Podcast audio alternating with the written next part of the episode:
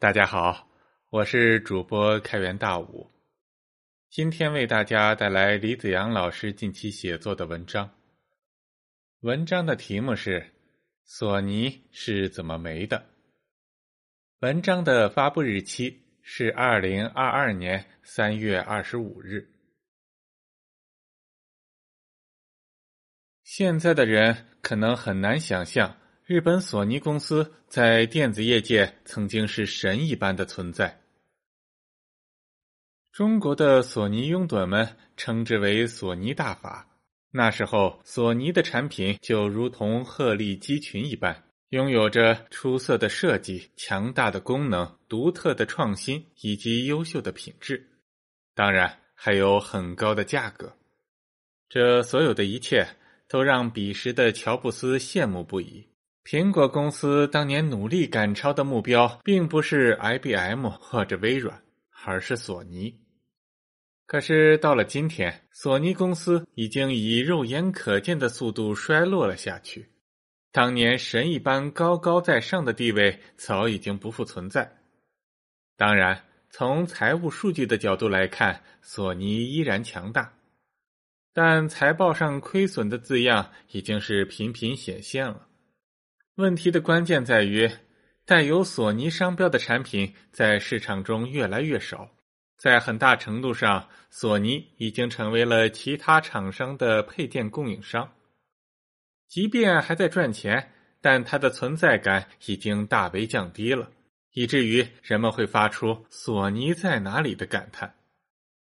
当年的电子帝国索尼公司是如何走到了今天这步田地呢？在说索尼公司是怎么没的之前，我们先来说说索尼是怎么来的。和日本其他一些大型电子公司，譬如东芝、日立、NEC、富士通相比，索尼公司十分的年轻。它成立于战后的一九四六年，盛田昭夫作为索尼的创始人广为人知。其实，公司创立时，二十五岁的盛田昭夫是二把手。当时的一把手，同时也是塑造了索尼灵魂的人，是当时三十八岁的景深大。景深大是位天才的工程师，他创立索尼公司的目标之一，就是要让他这样的技术人员有自由发挥，实现理想的工作环境，从而创造出最优秀的产品。在索尼神话时代。索尼公司向市场推出了很多划时代的电子产品，其中最出名的是随身听 Workman 和特里龙显像管。在随身听出现以前，听音乐是只有在室内才能做的事情。直到索尼公司推出了随身听之后，人们才有了随时随地听音乐的概念。可以说，随身听启动了一个电子产品就能够改变亿万人生活的新时代。后续推出的 CD、MD 以及苹果公司的 iPod 智能手机等等，则把这个时代延续至今。不过，最能体现索尼风格的，还得算是特里龙显像管。这种显像管被认为是二十世纪最重要的电子产品之一。现在我们用的电视显示器都是液晶屏幕，在过去，他们用的是显像管。显像管屏幕看上去是平的，其实是球面的一部分。索尼的特立龙则与众不同，它有两个特点：其一，屏幕不再是球面，而是柱面。这样一来，球面的四角失真现象就大为减少了。之后才有了纯平显像管的概念。另一个特点是独特的单数电子枪扫描方式，这种扫描方式让特里龙显像管的色彩特别好，其图像质量要比当时其他种类的显像管好出一大截。有趣的是，这种优质图像也有其代价，在当时因为技术原因，在特里龙显示屏上下方。各有一条若隐若现的细线，这个其实是产品的缺陷，但由于特里龙的图像实在是太过漂亮，人们宁可忍受这个缺陷。不仅如此，这两条细线反而成为了识别特立龙显像管的特征。带有这个缺陷的显像管才是正宗的特立龙。特立龙显像管技术典型的表现出了所谓的索尼风格，也就是要给用户提供最好的声音和图像，好到让用户在一大堆的电子产品中可以毫不费力的就能听出、看出哪一个才是索尼的产品，因为能够提供别的企业所无法提供的视听享受，所以即便索尼公司的产品价格很高。它的拥趸们也毫不在乎。不过，也正因此，当一位专职报道电子业界新闻，同时也是索尼死忠粉的日本记者，有一天突然发现索尼正在放弃这种独特的索尼风格，甚至开始与竞争对手打价格战的时候，他意识到索尼遇到大麻烦了。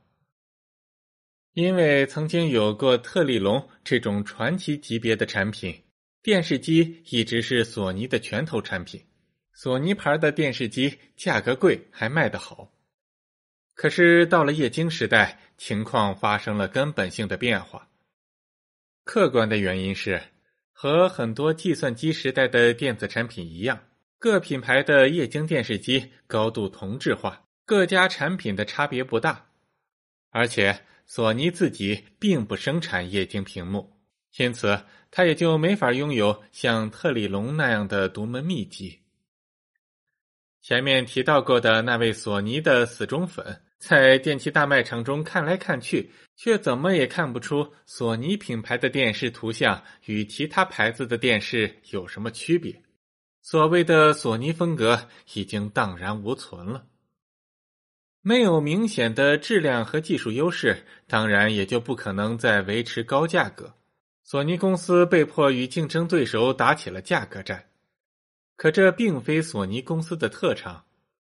结果就是在液晶时代，索尼电视长期亏损，以往的拳头产品现在却成为了公司的包袱。不仅是电视机，在进入计算机时代以后。索尼的笔记本电脑、智能手机、MP3 播放器等等都没能解决同质化的问题。索尼已经很多年没有生产出爆款产品了。换句话说，索尼的产品已经泯然众人间了。要知道，索尼起家的本领就是研发制造出远超出其他企业的产品，给用户提供顶级的视听享受。时至今日，这项核心能力已经在不知不觉中消失了。那么，索尼今后要依靠什么来生存呢？不过，对索尼风格更大的打击是来自于其他的方面。索尼公司成立不久，就努力想要打进美国市场。要知道，美国市场的消费能力可比日本市场大得多。只有在美国市场站稳脚跟，索尼才能真正的成长起来。索尼在美国市场的经营很成功，以至于很多的美国人甚至以为索尼是一家美国公司。在美国，索尼有着庞大的分支机构，雇佣了大量的美国人。对索尼来说，美国的索尼分公司甚至比日本的总公司更加重要。或许正是因为与美国社会融合度太深了，在索尼神话时代，他们大手笔的收购了很多的美国公司，其中最重要的是哥伦比亚电影公司和哥伦比亚广播公司。这些公司在当年可都是美国文化的象征。收购哥伦比亚这样的娱乐公司。索尼的最初用意是想要打造出软硬件一体的产业结构，把内容和硬件的钱都挣到手。他们认为这才是基业长青之路。与传统的硬件产业不同，娱乐产业或者说内容行业需要对所在国的文化习俗以及社会心理有着充分的把握。因此，有必要实现高度的本地化，再加上本来就是收购而来，因此公司里必然会留用大量的美国员工。当公司确立了软硬两手都要抓的时候，公司里美国人的重要性就大大提高了。就是在这种大背景下，二零零五年。来自索尼美国公司的一名叫斯金格的美国人，成为了索尼公司董事会的主席兼 CEO。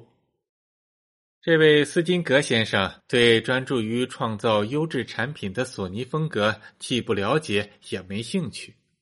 他来自美国，他在公司里最大的优势和资源就是能够充分的发展索尼在美国的娱乐业。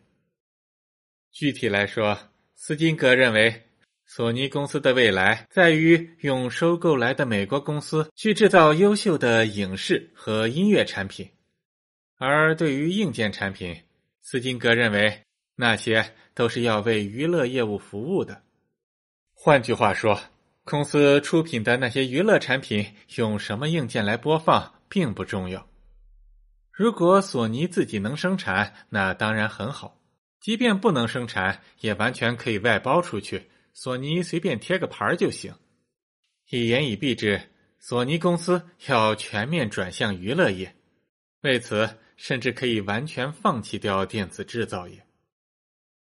讽刺的是，这位董事会主席兼 CEO 既不会日语，也不住在日本，他的家在美国，而他的妻子等其他家庭成员大多住在英国，于是。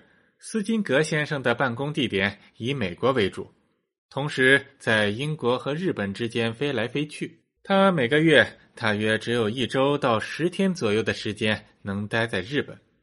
有了斯金格这样的领导人，还谈什么索尼风格呢？斯金格在索尼公司一直干到了二零一二年，才最终黯然离去。时间证明，索尼娱乐化的转型是不成功的。这么多年来，我都想不起哪部电影或者哪首著名的歌曲是由索尼公司发布并能够大获成功的。索尼全面转型成为娱乐公司的努力被证明是个笑话。到了最后，索尼公司最终下定决心要换掉斯金格，想要重振老本行电子制造业。在这位斯金格先生的商业故事中，其实有着很浓的杰克韦尔奇的味道。斯金格针对索尼公司所发起的转型，很符合当时企业管理的潮流，那就是将那些不挣钱、利润低的部门通通外包出去，或者干脆直接砍掉，只保留公司里利润率最高的、拥有所谓核心竞争力的业务。在这个过程中，什么公司的传统、公司的风格、市场的真实需求、对社会和员工的影响等等，都无需考虑。企业的 CEO 只要紧盯住财务报表就行。正是出于这个原因，在市场上的索尼产品越来越少。曾经令索尼公司感到自豪的索尼品牌电视，已经不再是高画质的代名词了。索尼公司甚至放弃了对高端电视机的研发投入，很多的人都在慨叹索尼公司丧失了以往强大的创新能力。如前所述，在这方面有一些客观原因，比如在计算机时代，电子产品容易显得同质化，不再像机械时代或模拟电路时代的产品可以拥有别人难以掌握的独门秘籍。可问题在于，同样的市场、同样的技术环境之下，照样会有苹果手机这样让人眼前一亮的创新产品。如果索尼能够继续坚持自己的索尼风格的话，那公司也并非毫无机会。反之，放弃掉索尼风格，在同质化的条件下依靠品牌打价格战的策略。在中韩两国的产能以及技术已经赶超上来的大背景之下，可以说完全没有优势。不但优势丧失，在控制成本和强化销售渠道的方面，索尼公司完全处于劣势。索尼公司的衰落可以说是二十一世纪前后西方企业脱实向虚大潮的一部分。所谓的索尼风格，其实就是在产品的研发和制造方面力争上游，保持卓越。如果选择了脱实向虚，那么索尼风格也就成为了无源之水、无本之木，必然会衰落消失。而更深一层的原因，则在于。日本这个国家对美国的依赖和顺服，正是由于这种依赖和顺服，面对美国人所带来的潮流，日本人不但不会反抗，甚至不敢也不会质疑。他们从精神上彻底的被美国人所掌控，可以说，这才是日本依附美国的最大代价。以上是本文的全部内容，更多精彩文章，请关注李子阳的同名微信公众号。我是开元大武，我们下期再见。